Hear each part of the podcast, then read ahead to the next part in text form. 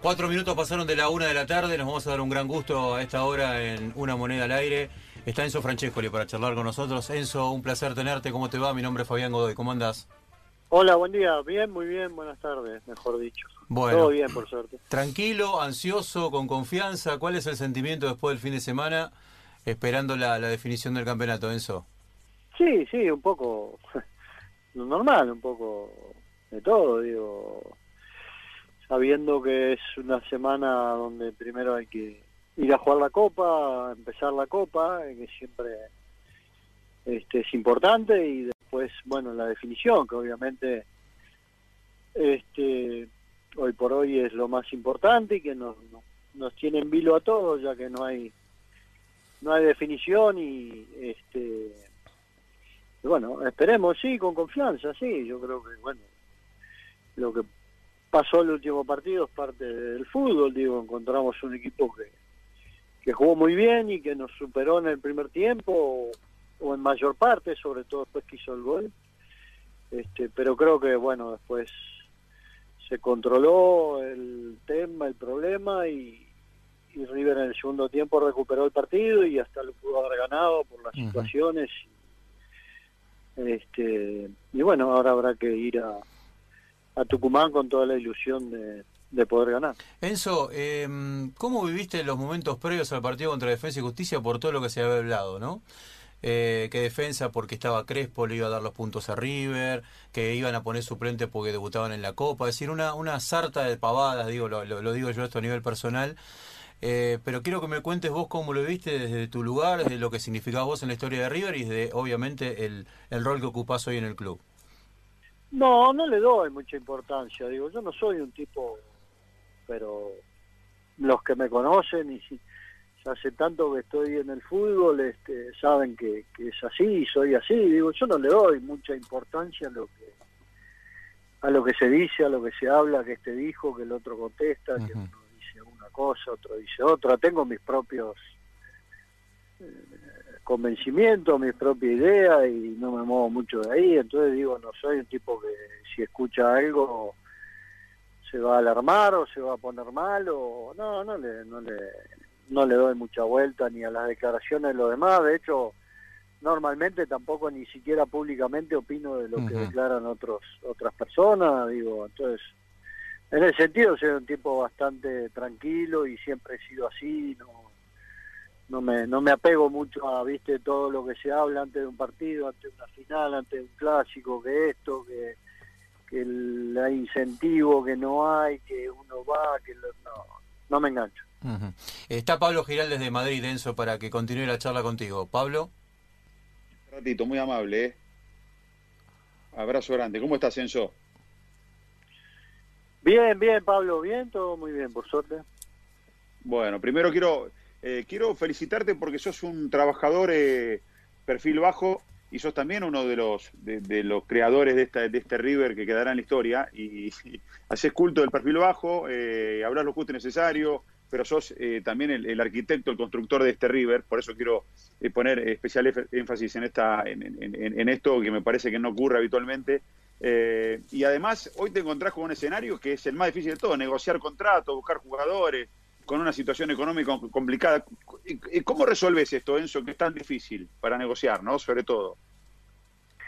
Sí, bueno, nada, gracias por, por lo que decís, pero no, bueno, siempre fui así hasta en la época que, que jugaba y era más importante de lo que soy hoy en el club, pero a ver, en el tema eh, contratos y eso, obviamente el ideal de, de la función de un manager es tener un budget y, y manejar un presupuesto con el cual uno se pueda mover, entonces eso indiscutiblemente en un, en un club donde es una sociedad civil y donde hay dirigentes que deben de controlar esas cosas, son ellos quienes controlan los abogados, entonces yo lo que hago es toda la, la parte del contacto, de la intención, de las ganas, de hablar con los representantes, con los jugadores y después ya interviene la gente del club, o sea, el abogado, los contadores y, y avanza con los contratos. Eso es un ¿Ya están la- trabajando en las próximas la contrataciones sin norma. ponerle esto, obviamente, en, nombre propio? Perdón, ¿cómo?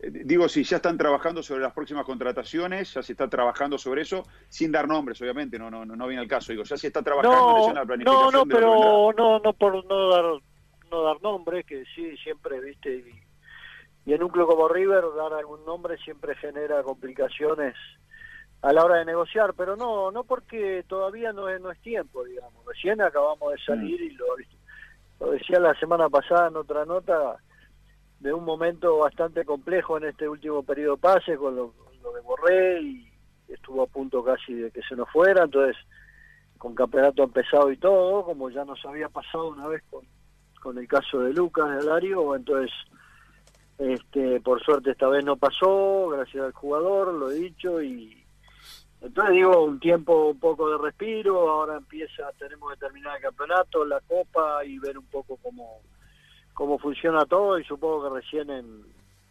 los días, primeros días de mayo veremos un poco la situación con Marcelo, que siempre lo he dicho, es quien tiene la última palabra en los nombres que manejamos en el club y, y ahí este y ahí empezaremos a, a negociar te saco de arriba por un segundo y te, hago un asterisco, un comentario, porque me tocó estar aquí en Madrid ayer transmitiendo el Real Madrid-Barcelona, y este pibe Valverde es una cosa extraordinaria, te digo, qué aparición para el fútbol uruguayo, juega como si tuviera 40 eh, años en primera, una cosa de locos, ¿eh?